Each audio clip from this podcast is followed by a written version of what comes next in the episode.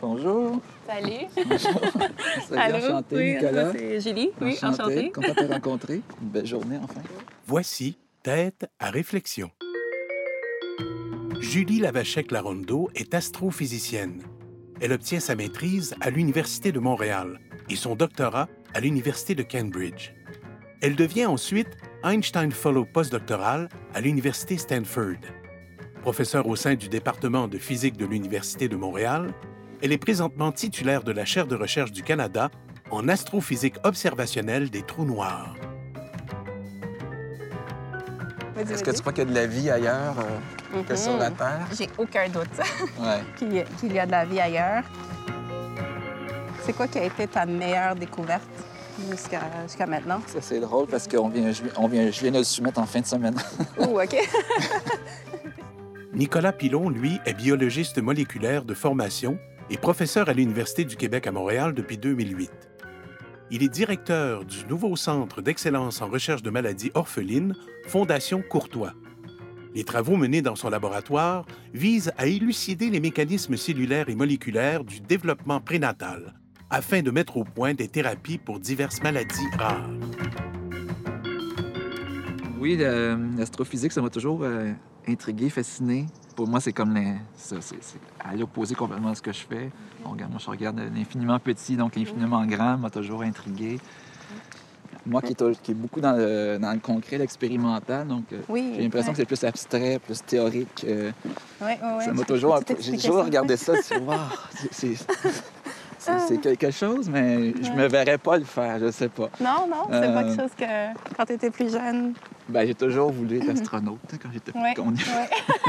Je pense qu'on est beaucoup qui, qui voulaient être de l'époque euh, Star Wars aussi. OK. euh, tous les films de science-fiction, j'ai toujours. euh, J'avoue que j'ai jamais vu Star Wars, Ah ouais, euh, quand- même si j'adorais euh, à, à l'époque où c'est sorti, c'était euh, wow. OK. je comprends, je comprends. Mais quand tu étais à l'école secondaire, la physique, ça... tu voyais, tu voyais pas faire ça? Ben, c'était pas ma matière favorite, disons. OK. Moi, c'était ça. C'était plus la bio qui, qui m'a toujours intéressé. OK. Euh, je viens de la campagne aussi, je sais pas si ça, ça a un ouais. lien. Dans la nature, les animaux, tout ça. euh, Ouais, ouais. Est-ce que tu regardais le ciel aussi? Bien sûr, Oui? bien sûr. Est-ce que tu as déjà utilisé un télescope? Oui, OK. avec peu de succès, disons. je trouvais ça un peu. euh, Ah. Mais j'imagine que ça dépend beaucoup d'équipement aussi euh, Oui, et, et oui. du temps que tu peux y consacrer. Essayé de faire ça beaucoup avec mes, mes enfants aussi. Le problème aussi, c'est, l'heure à laquelle on peut faire ça. Avec Oui, des c'est enfants, ça, c'est ouais. ça complique les affaires. Ah, je comprends. Bref, euh, euh, Est-ce que tu avais essayé de voir la Lune, peut-être? oui, ça, ça, OK. ça, ça Parce qu'on voit les cratères, Oui, oui, ouais. voilà. C'est à peu près ça qu'on Ouais. faire.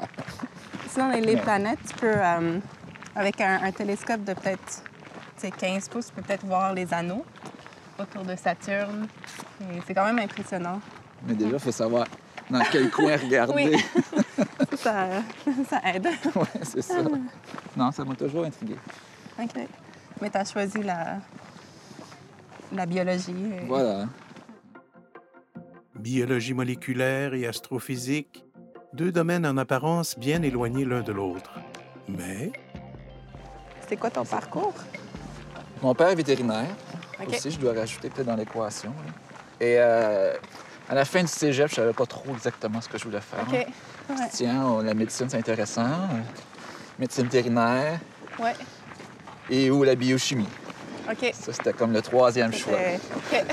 Finalement, c'est ça que j'ai fait. OK. Euh, Puis je le regrette pas du tout. là. Mais tu spécialises dans les maladies génétiques? Voilà. OK. Pourquoi? À la base, euh, donc j'ai fait un bac en biochimie. Après ça, c'est la biologie moléculaire qui m'a euh, vraiment intéressé. Donc, euh, l'infiniment petit dans, dans la biologie, Ah, oui. Comprendre les mécanismes, comment les gènes, les protéines interagissent, surtout au niveau de la, de la régulation de l'expression du génome, l'expression des gènes, comment ça marche, et comment des mutations, justement, Ça, peut dérégler tout ça et causer des maladies.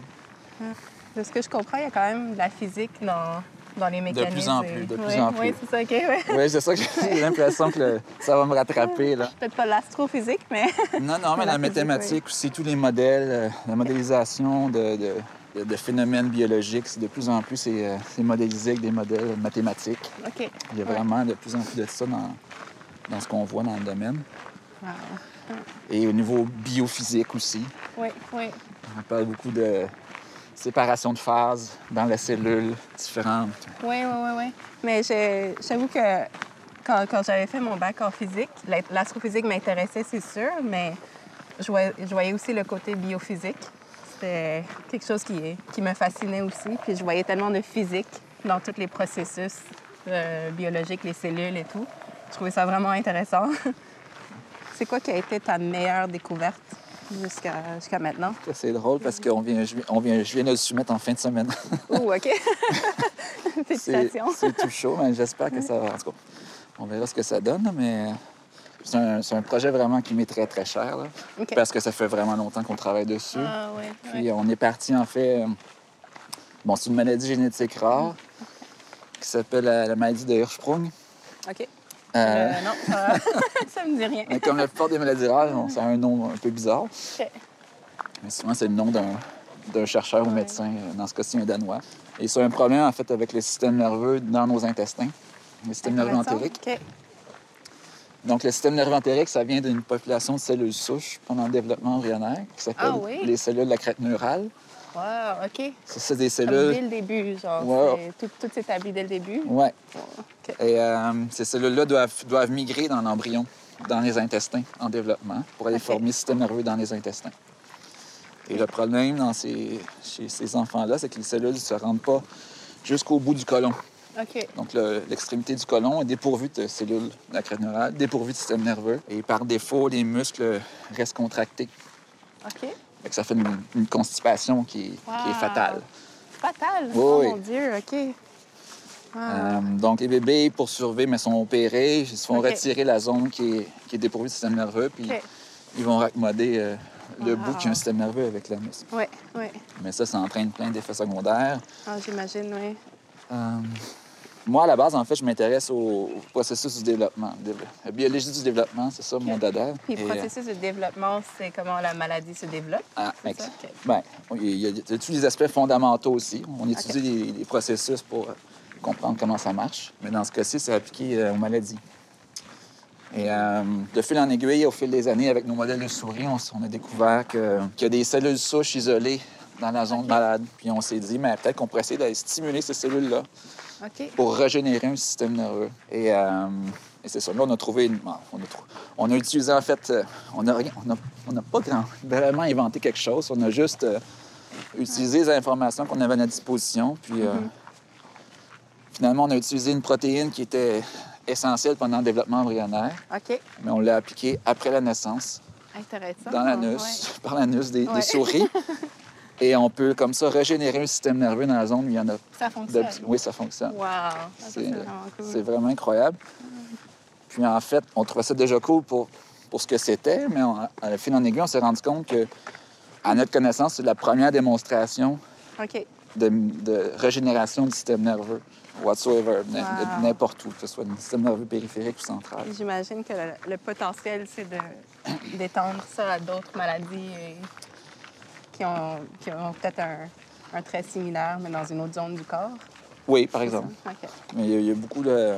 C'est très en vogue, la, la médecine régénérative. OK.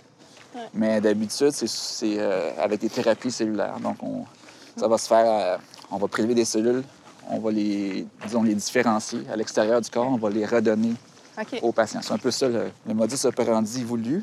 Mais dans ce cas-ci, ce qui est intéressant, c'est que euh, tout se passe dans l'organisme de la personne, de, de l'organisme Oui, oui. touché. Et euh, c'est ce qui rend la chose encore plus intéressante. là. C'est super intéressant. Puis tu as une équipe qui travaille là-dessus. C'est ça? c'est- Tu gères une équipe de Oui, oui. J'ai euh, une quinzaine de personnes dans mon labo. Mais ça, c'est juste un projet. Oui. On a de multiples projets. Ce qui est bien, c'est qu'on on s'ennuie jamais. S'il y a quelque chose qui ne va pas bien, mais il y a toujours tous les autres que ça avance. Ah, Hein, c'est toujours hyper stimulant. Euh, Des fois, j'avoue que c'est difficile de, de garder le rythme euh, Ouais. Mais j'apprends, en fait, ce que j'aime beaucoup maintenant, c'est que j'apprends beaucoup de mes étudiants. Beaucoup, Oui. au moins autant. C'est vraiment réciproque, là. Ça fait à, à peu près cinq ans que j'ai commencé ma carrière en tant que prof. Ouais. Et j'avais jamais supervisé d'étudiants avant. Je sais pas pour toi, moi j'avais zéro expérience. On apprend tout sur le Oui, tas. c'est hein, Vraiment. Mais j'ai vu les étudiants à travers les années progresser. Ça, c'est quelque chose que j'adore. C'est Ouais. tu vois vraiment, au début, ils ont besoin de beaucoup d'aide. Ouais, ouais, ouais. Puis après, ils sont presque indépendants. C'est vraiment. Ouais, c'est super gratifiant, je trouve. Ouais. Ah, c'est comme, c'est vraiment ma deuxième famille. C'est, Oui, oui. Nicolas veut parfaire ses connaissances sur les dernières découvertes au sujet des trous noirs. Il ne pouvait pas mieux tomber. Nous vivons un moment historique en astrophysique. Est-ce que vous avez des questions pour l'astrophysique? Quelque chose qui, qui te fascine? Ben, dernièrement, c'est les trous noirs, puis je pense que c'est ta spécialité oui, aussi. oui, oui. On- il y avait un gros buzz, là. Oui. Ça fait à peu près 100 ans que Einstein avait publié sa théorie sur la relativité. Et ce qui était vraiment intéressant, c'est que quand il avait publié ses équations qui décrivaient en gros la relativité générale qui dit que toute masse va courber l'espace-temps, ce qui était vraiment intéressant, c'est que ces équations prédisaient clairement que des objets vraiment compacts, vraiment denses, euh, pour lesquels la gravité est si forte que rien ne peut s'échapper, même la lumière. Selon ces équations, ça devait exister. Mais lui, il pensait que c'était juste des chiffres mathématiques. Puis il disait, ça, ça se peut pas que, que l'univers crée des objets comme ça. C'est tellement incroyable et tellement extrême que ça se peut pas que l'univers soit capable de les créer. Euh, et donc, il a ignoré. Ah oui. Il a complètement ignoré ses prédictions. Il y avait d'autres gens qui avaient travaillé euh, sur ces équations tout de suite après que ça, ça a été publié. Et eux aussi, ils avaient vu que ça pouvait exister, mais eux aussi, ils ont ignoré. Ils ont dit, c'est juste des équations mathématiques, ça se peut pas. C'est vraiment incroyable. Puis ça a pris à peu près 50 ans pour que euh, les astronomes réalisent de plus en plus que il y a des indices que ces objets existent. C'est quoi ces indices? Dans les années 70, ce qui est arrivé, et le grand changement, c'était qu'il y a des satellites qui ont été lancés, euh, qui ont pris des photos dans les rayons X. OK? Donc, chaque télescope va prendre des images. Euh, donc, nous, quand on utilise nos télescopes, comme quand toi, tu voulais regarder le ciel, euh, tu utilises un type de lumière que tes yeux sont capables de voir. Ouais. Donc, ça, c'est la lumière visible. Euh, mais nos yeux ne sont pas capables de voir les rayons X. Pour ça, il faut des télescopes spéciaux qui soient capables de détecter ce type de lumière. Donc, nous, on a... tout, tout est stoppé par l'atmosphère, donc il faut envoyer des satellites. Puis là, ils ont pris des photos. Puis c'est la première fois qu'ils voyaient vraiment qu'est-ce qui se passait dans les rayons X. Ça, c'est avant euh, Hubble. et- Oui, ça, c'est dans les années 70. Euh, Hubble a été lancé en 99. Ah donc beaucoup plus tard. Mais le point important, c'est qu'ils ont vu plein, plein, plein de sources qui brillaient vraiment intensément dans les rayons X. Ils disaient, mais c'est- quoi? Ils ne s'attendaient pas à voir autant de sources. Donc, ils ont commencé à regarder. Puis il y avait une source en particulier euh, qui se trouvait dans la constellation du Cygne. Et cette source était hyper méga brillante dans les rayons X. C'est la plus brillante de tout le ciel. Est-ce que ça dérange si on, on s'assoit un peu? Je suis comme essoufflée. Il y a comme une bonne petite pente Oui. Julie parle de cosmos pendant qu'il grimpe vers le ciel.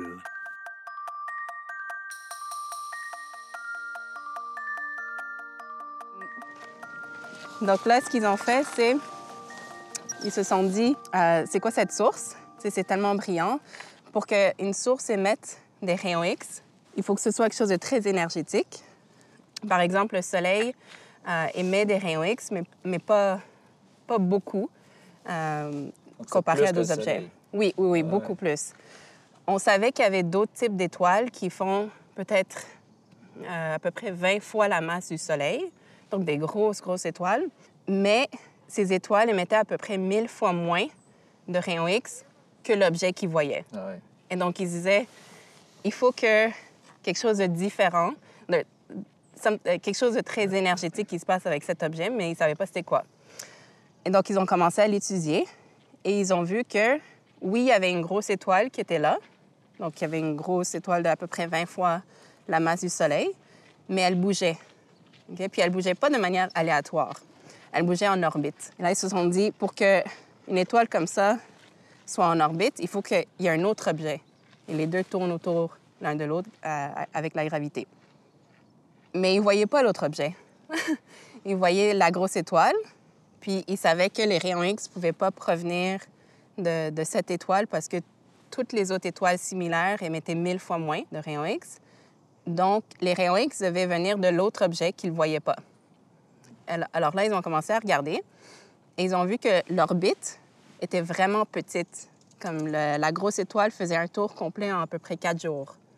Donc, imagine quelque chose qui est 20 fois la taille du Soleil, qui est capable de, de tourner en orbite Ouais. en quelques jours. C'est comme un peu... C'est- euh, vraiment extrême. Euh, et ils ont vu que les rayons X variaient vraiment beaucoup, que ça fluctuait. Et ça, ça, ça donne une information, en fait, sur la taille de l'objet.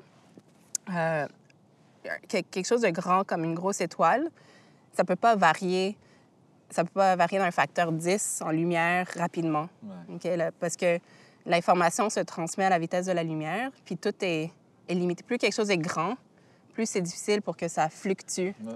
intensément. Et ça fluctuait sur des microsecondes. Donc, en gros, ce que ça voulait dire, c'était un objet qui était vraiment, vraiment petit, mais très massif pour que les deux soient pris en orbite. Euh, donc, ils ont dit la seule chose qu'ils qui, qui savaient de- des équations qui pouvaient expliquer ça, c'était un trou noir. Et au fait, dans ce système, qu'est-ce qui se passe, c'est que le trou noir est tellement proche de l'étoile qu'il est en train d'aspirer, qu'il est en train de l'avaler tranquillement. Et en faisant ça, il attire de la matière, ça crée un disque d'accrétion qui va éventuellement, la matière va tomber sur le trou noir et être avalée par le trou noir. Mais cette matière, elle tourbillonne très, très rapidement et ça chauffe C'est ça qui est mêlé. et c'est ça qui émet les rayons Ouais. X. C'est là qu'ils ont commencé à réaliser que peut-être qu'ils existaient. Ils pensaient vraiment pas. avait raison. Exact. Ouais, que ces équations avaient raison. Ouais. Et que, dans un sens, Einstein avait tort, au fait, parce que Ouais, lui... parce que lui, il ne croyait pas. oui, c'est ça. Lui, il pensait pas que c'était possible. Euh, mais finalement, c'est là que ça a commencé dans les années 70. Puis on a eu de plus en plus d'indices euh, d'autres objets comme ça qui existaient.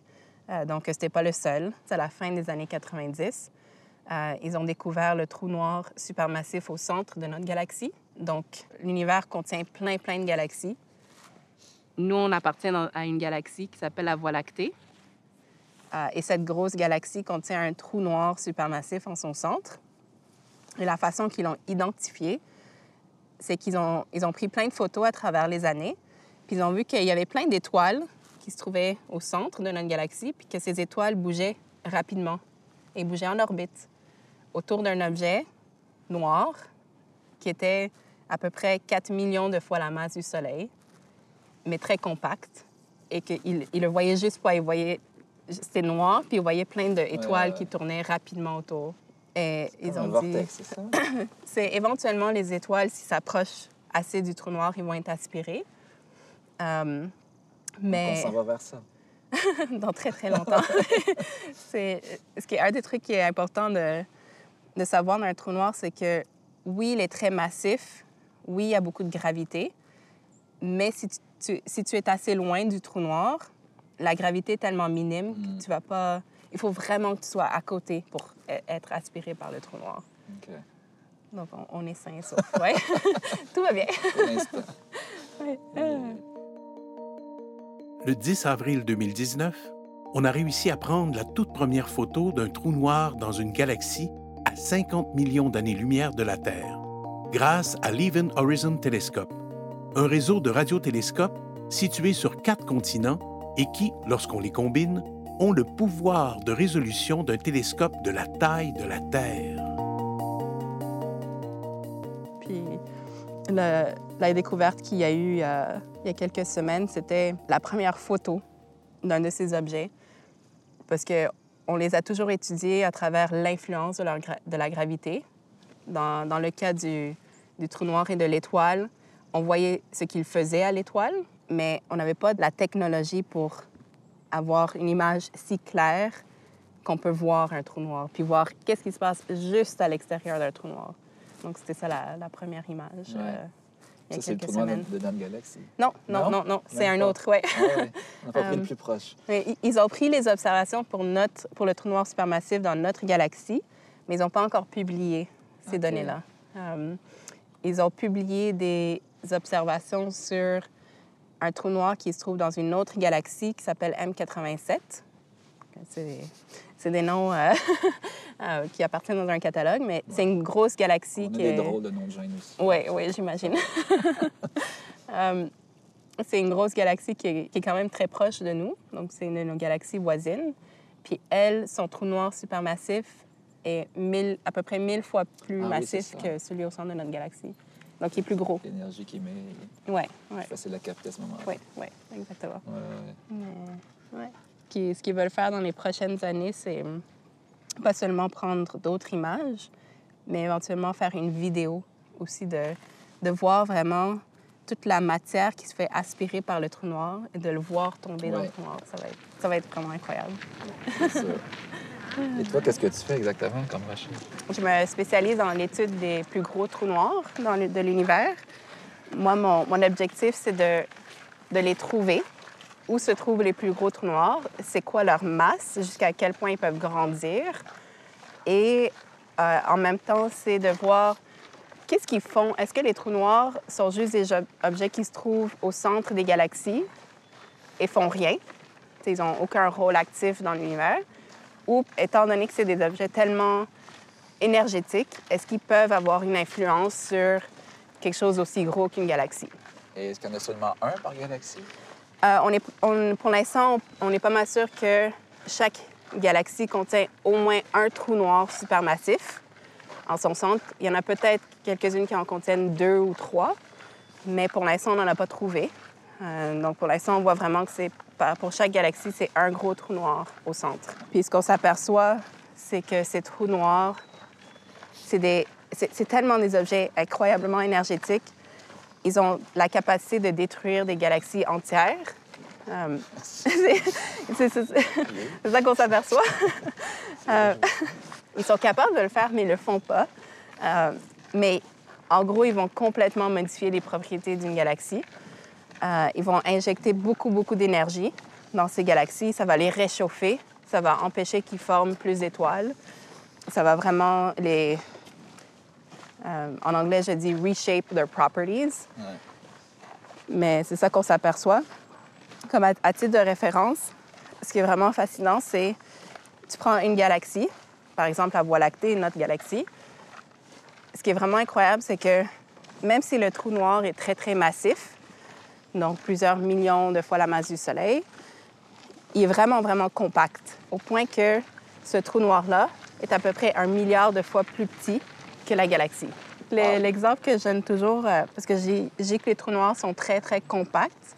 Donc, l'équivalent, ça serait de prendre euh, la Terre au complet et la compacter dans une région de 1 cm. C'est c'est vraiment incroyable de, de savoir que l'univers est capable de créer des structures comme ça. Et au fait, plus un objet est compact, plus la gravité est forte. C'est pour ça que les trous noirs ont une gravité si forte. Ouais. Puis on voit la même chose dans les cellules. hein. L'ADN qui est tellement compacté dans le petit noyau de la cellule. C'est C'est- super intéressant. ouais. Ouais, C'est ouais. spécial les parallèles qu'on peut faire. Une des choses qui m'a toujours fascinée, c'est euh, on a fait euh, des cartes de la distribution des galaxies dans l'univers. Les galaxies ne sont pas distribuées de manière euh, aléatoire. Ils forment des, des structures comme des filaments. Puis ça ressemble tellement à des neurones qu'il y, a un- il y a un gros tas de galaxies, puis ensuite il y a des filaments qui connectent un autre gros tas Ah ouais. C'est il faudrait que je te montre la photo parce que c'est ça ressemble vraiment à des, à des neurones puis c'est Est-ce qu'il y a des La même interactions structure. entre? oui oui oui oui oui, oui. Ils, ils vont ils vont voyager à travers les filaments Ah Comme- c'est vraiment intéressant les puis c'est infiniment grand Ouais. Étoiles, trous noirs, molécules, cellules. Julie et Nicolas se rejoignent en fait dans l'infiniment grand et l'infiniment petit. Donc euh, toi tu travailles sur les maladies rares Ouais. est-ce que est-ce qu'ils sont rares justement? Il n'y en a pas beaucoup Ben, chaque maladie rare, elle est rare, oui. Ça veut dire, euh, la définition qu'on a ici, c'est ça affecte moins d'une personne sur 2000. OK, quand même. OK. J'aurais Euh, mais plus, des fois, c'est un sur un million. euh, OK. des fois, il y a quelques cas dans le monde, c'est tout. OK. Mais euh, il y en a 7 à 8 000 des maladies comme ça dans le monde Qu'on connaît, j'imagine. Qu'on prédit. Comment tu prédis ça? Parce que souvent, Ouais. c'est des maladies euh, qui affectent les enfants, des, des problèmes développementaux. Oui. Euh, à peu près 80% de ces maladies-là, c'est ça. La grande majorité, c'est les maladies génétiques aussi. Oui, oui. Mais j'imagine que c'est pour ça que c'est les enfants, parce que ça, ça se manifeste dès le début. c'est Voilà. ça? C'est ça. C'est des, des problèmes de développement. Euh, mais ce qui est paradoxal, c'est que les maladies sont rares, mais collectivement, par exemple au Québec, c'est des centaines de milliers de personnes qui sont affectées d'une maladie rare. OK, quand même. Collectivement, c'est pas rare, mais c'est très, très méconnu. Euh, Ah, wow. et ça fait partie de la problématique, là, de, de- de faire connaître ce, pro- ce problème-là. Oui. Et de, de- de montrer que c'est vraiment important. Moi, je travaille aussi étroitement avec la Fondation du Grand Défi Pierre Lavoie. OK. Je sais pas si tu connais, mais euh, Ça, ça, c'est une fondation qui a, une- chose, ouais. qui a une double mission. OK. Donc, euh, que, que la population adopte des, des saines habitudes de vie. OK. Et ils font beaucoup de, de campagnes de financement aussi pour redonner à la, à la recherche sur les maladies orphelines. C'est quoi une maladie orpheline? Ben, c'est souvent des maladies, ben, c'est des maladies qui n'ont pas de thérapie efficace. C'est une, définition très, très large. OK. Mais c'est souvent euh, des maladies rares. Donc, on a peu de connaissances sur ces maladies-là. Mhm. Et c'est vraiment c'est un cercle vicieux. On a peu de connaissances, les gens connaissent peu, ils sont mal diagnostiqués aussi. Les médecins connaissent très mal ces maladies-là. Euh, les patients vont errer pendant longtemps euh, Ah, avant oui. d'avoir leur diagnostic, OK. par exemple. Donc, de- à toutes les étapes, on a très peu de connaissances. Donc, on connaît mal c'est quoi les gènes en cause, c'est c'est quoi les Mm. mécanismes des maladies. Ça, c'est essentiel pour développer des thérapies. Oui, oui, oui, je comprends. OK. Euh, donc, à tous les niveaux euh, du spectre de la recherche biomédicale, on peut dire, c'est c'est difficile. OK. Bref, euh, c'est ça, Pierre Lavoie, Oui. euh, avec sa fondation, ben, lui, il a eu des enfants Mm. qui souffraient d'acylose lactique. Donc, c'est Mhm. une maladie rare, Mhm. Mais qui a un effet fondateur au, au Saguenay-Lac-Saint-Jean, d'où il vient. Puis lui, ça l'a ça l'a- ça l'a choqué. Il a, dé- il a décidé de faire quelque chose. Et ce qui, ce qui le révoltait, en fait, c'est euh, ce qui le révolte encore, c'est de voir tout, tout l'argent investi dans, le milieu de la, OK. on dit de la santé, là, mais c'est plutôt de la maladie, OK. euh, qui est investi euh, dans les maladies chroniques qui sont fortement influencées par les comportements, habitudes de vie. Ah oui. Alors que ceux qui, qui ont bien demandé, qui naissent ben avec oui. une maladie génétique, eux, on s'en occupe pas bien. Alors que les- la majorité de la population, mais c'est ça. Si les gens se prenaient mieux en main aussi, Ouais. ça, ça- ça aurait des, des grands impacts sur le, Ouais, ouais. sur le monde de la santé en général. Bref, donc, il y a ces deux missions-là. Donc, en disant une société plus en santé, mais ça fait une société aussi qui peut consacrer plus d'argent pour la recherche et euh, la prise en charge des maladies rares. C'est une super bonne idée, ouais.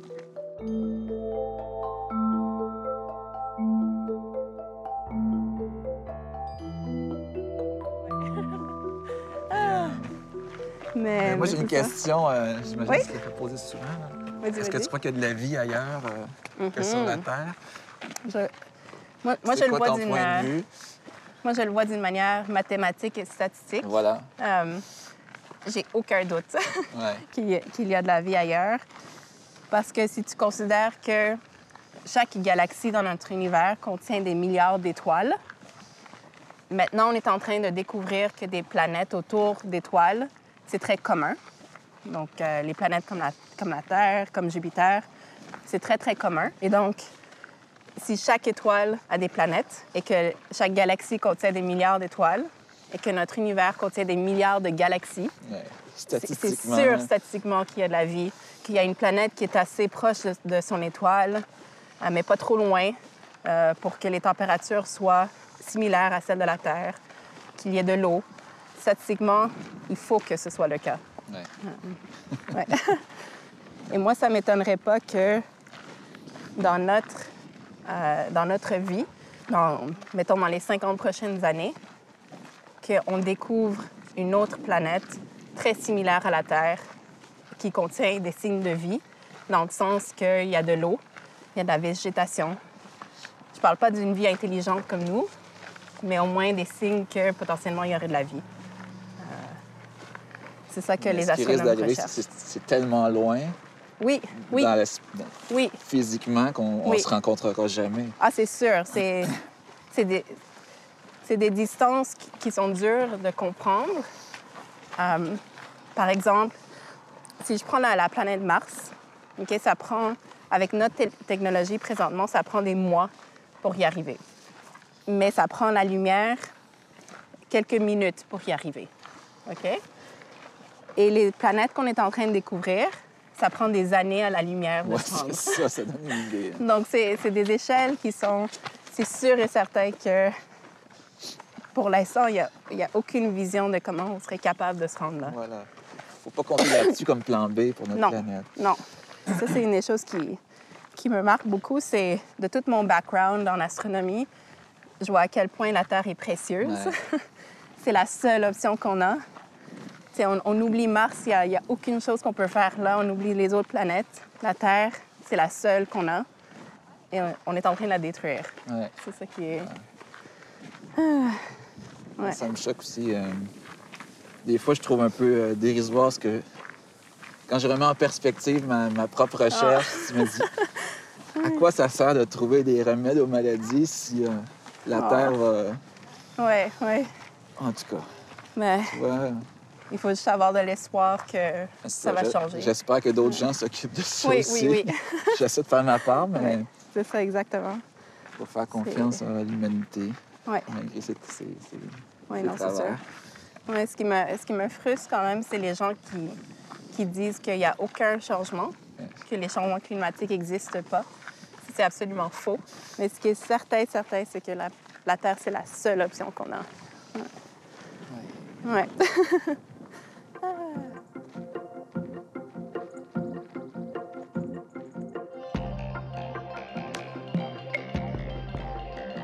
si tu n'avais pas fait euh, ta carrière en- dans les maladies génétiques et tout, qu'est-ce que qu'est-ce que tu aurais fait? Euh, j'ai beaucoup d'intérêt. Euh, et euh, venant de la campagne, j'ai construit toutes sortes de choses à la ferme. Et moi-même, j'ai Wow. j'ai eu une maison qu'on a construite. Tu as construit ta Ben, maison. Pas, tout, la pas toute la maison, mais on a fait faire la charpente. Préfabriquée, assemblée en usine. OK, Mais tout, euh, une fois le gros bloc euh, fait, mais on a tout fait le reste. OK. Donc, c'est quand même Wow. euh, quelque chose. Ah oui, je peux imaginer. Oui. Avec Ah. mon grand-père, entre autres, qui m'a beaucoup aidé aussi. OK. Puis ça, c'est pendant mon doctorat. OK. J'ai deux enfants. en tout cas. Euh, mais bref, j'ai toujours, euh, j'ai toujours aimé l'odeur du bois. Quel chemin qu'on choisit? Oui. Est-ce qu'on retourne par là? Oui, OK. Oui, j'avais une question pour. euh, Oui. Par rapport à le fait d'être une femme en sciences. Oui, oui. Comment c'est? Comment. Parce que de plus en plus, on, on- on- entend parler. On le voit dans, les- dans nos institutions aussi. Oui, ils font des efforts et tout. Oui, voilà. Je, dirais Et- que quand, quand moi j'étais au bac, euh, donc le- la proportion de femmes en physique, c'est à peu près 20% si on regarde en moyenne. Euh, donc quand j'étais au bac, je voyais qu'on n'était pas beaucoup de femmes, mais c'est jamais quelque chose qui m'a empêchée de, de faire ce, ce métier. Même euh, maîtrise et doctorat, je voyais qu'on n'était pas beaucoup, mais ça ne me dérangeait pas. Mais c'est vraiment après que j'ai commencé à lire sur le sujet. Et il y a une étude qui m'avait vraiment marquée. Euh, c'est celle de Heidi Howard. Je ne sais pas si tu as déjà entendu parler de ça. C'est une étude qui a été faite euh, au Harvard Business School. C'est des gens qui sont déjà éduqués, qui viennent un peu partout du monde, femmes et hommes. Ils sont à peu près 400. Et ce qu'ils ont fait, c'est qu'ils ont divisé le groupe en deux, donc 200 personnes et 200 personnes. Et ils leur ont don- donné un portfolio chacun. Et au premier groupe, ils ont donné un portfolio de quelqu'un qui s'appelait Howard. Puis ils ont dit, basé sur ce portfolio, est-ce que c'est quelqu'un que tu engagerais, avec qui tu voudrais travailler? Et tout le monde, hommes et femmes, ont répondu oui, c'est quelqu'un de dynamique, euh, he's a go-getter, comme il, il- il fonce, euh, Ouais, ouais. euh, j'aimerais bien travailler avec lui. Et l'autre groupe avait reçu exactement le même portfolio, comme le Avec même un nom de femme. Exactement, c'est Heidi, donc ça, laissait supposer que c'était une femme. Puis eux, ils ont dit, OK, c'est quelqu'un de très qualifié, mais c'est une personne qui a l'air beaucoup trop agressive. Comme c'est pas le, le genre de personne Ouais, avec ouais, qui je voudrais travailler. Puis ça, ça m'avait marqué parce que c'est là que j'ai commencé à réaliser, est-ce que juste le fait que mon nom est Julie et pas Julien, est-ce que ça va m'affecter au cours de ma carrière? C'est... Moi, je suis là juste pour faire la science parce que j'adore ça. C'est vraiment là que j'ai commencé à lire beaucoup là-dessus. Euh, Il y a plein d'études qui sont sorties depuis ce temps-là euh, qui, qui montrent, entre autres, que, par exemple, quand moi, je demande du temps sur des télescopes, c'est c'est un processus compétitif. Euh, donc, on soumet une demande. C'est comme une demande de subvention. Ah ouais. Euh, et là, il y, a, une étude qui était sortie il y a quelques années sur le Hubble Space Telescope qui montrait clairement qu'il y avait un biais, que si tu étais un, homme qui menait la recherche, il y avait beaucoup plus de chances que tu aies ce temps sur le télescope euh, versus les femmes. Et à partir de ce temps-là, ils ont sorti, tous les autres télescopes ont sorti le, même type d'étude. Et ça montrait exactement la même chose. Donc, c'est maintenant que je suis vraiment intéressée dans tout ça, puis je le vois clairement que juste le fait d'être une femme, ça peut affecter ma carrière. Tout au long de la carrière, je vais avoir moins d'accès sur, le, sur les télescopes, ça va influencer mes subventions, etc., etc. Ouais. Donc, c'est... Au moins, il y a une Ouais. prise de conscience. Je pense que- Absolument, oui. Je dirais qu'il y a à peu près dix ans, quand j'avais commencé, on voyait qu'il n'y avait pas beaucoup de femmes, puis on essayait de changer. Euh, mais ce qui a vraiment changé ces dix dernières années, c'est toutes les études qui essaient de, de comprendre pourquoi il y a moins de femmes. Euh, puis il y a une mobilisation vraiment plus importante maintenant. Euh, il y a dix ans, on le voyait plus comme la responsabilité des femmes. De, c'est à vous de faire la différence. Mais non, c'est, tout le monde qui, qui fait partie de, de cette dynamique et c'est ensemble, tout le monde, qu'on va changer. Euh, euh, les jeunes et les, les plus, ceux qui sont plus âgés aussi, c'est tout le monde veut faire une différence. Donc, c'est, très positif. Puis au niveau des étudiants, est-ce qu'il y a beaucoup d'étudiantes, justement? Oui. Euh, ben, au, au fait, en physique, euh, une des choses intéressantes, c'est que euh, dans les années peut-être 50, 60, y- la proportion de femmes en physique, c'était 5% Donc, il y avait vraiment, vraiment pas beaucoup de femmes. Puis ça a augmenté jusqu'à l'année à peu près 2000, où c'était rendu à 25% Donc, ça avait vraiment fait un super beau progrès. Mais depuis l'année, les, en 2000, au fait, ça a non seulement stagné, mais ça a diminué. On est, en train de perdre euh, les femmes en physique. C'est une tendance qu'on a commencé à remarquer depuis les dernières années, mais on n'était pas encore sûr si c'était statistiquement vrai ou si c'était juste des fluctuations d'année en année.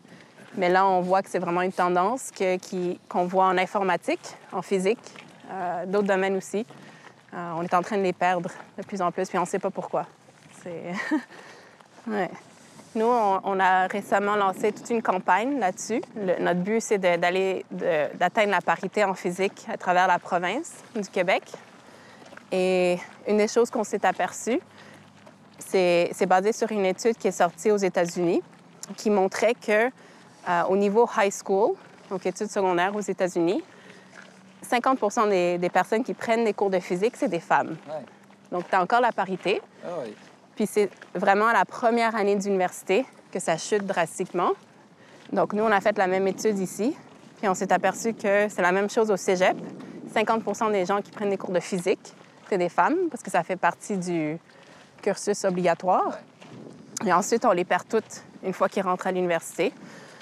Euh, donc la, la campagne qui s'appelle Parité physique, le but, c'est vraiment de cibler les cégeps et de leur dire c'est la dernière chance que vous avez aux professeurs de recruter des, des femmes en physique. Julie et Nicolas ont fait le tour du sommet du Mont-Royal et voilà revenus à leur point de départ. Mais leur conversation pourrait se poursuivre encore et encore et encore. Si jamais ça t'intéresse d'en savoir plus sur l'astrophysique et les trous noirs, mon livre préféré vraiment de loin, c'est celui de Kip Thorne. Euh, Kip Thorne, c'est un des, physiciens qui a gagné le prix Nobel il y a quelques années pour la détection d'ondes gravitationnelles. Et lui, il a écrit un livre sur vraiment le côté historique de la découverte des trous noirs. Euh, et son livre parle vraiment bien des interactions humaines entre les différents scientifiques, euh, qu'est-ce qui a fait progresser la recherche là-dedans, qu'est-ce qui, qu'est-ce qui au fait a nuit à la recherche? euh. puis il y a- a beaucoup de liens, entre autres, avec la Deuxième Guerre mondiale. C'est toute la technologie qui a été développée pour les Ouais. bombes atomiques. Ouais. C'est au fait cette technologie-là qui a permis de prouver que théoriquement les trous noirs pouvaient exister. Euh, c'est vraiment fascinant, tout ce côté-là euh, historique. Ah, c'est ça, je vais, te regarder. Apprendre, être pédagogue, pédagogie.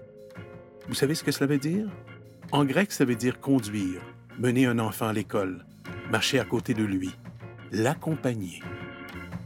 Bon. Bon, ben, c'est un plaisir. Ouais, Oui, ça oui. passe assez vite. C'était Oui, super vraiment intéressant. Si jamais tu as des questions en astrophysique, Ouais. n'hésite pas. Quelque Garde chose. ça en tête, c'est sûr. Ouais. Ben, merci. De rien, oui, ça fait plaisir. C'était Tête à réflexion avec Julie Lavachette-Laroundo et Nicolas Pilon. Une idée de Nadine Dufour, réalisation Joanne Comte, recherche Janine Gaumont-Brunet, son Thiago McNicol Casto-Lopez, montage et mix sonore Francis Renaud Legault, avec la participation de Luxonné. Un balado produit par Savoir Média.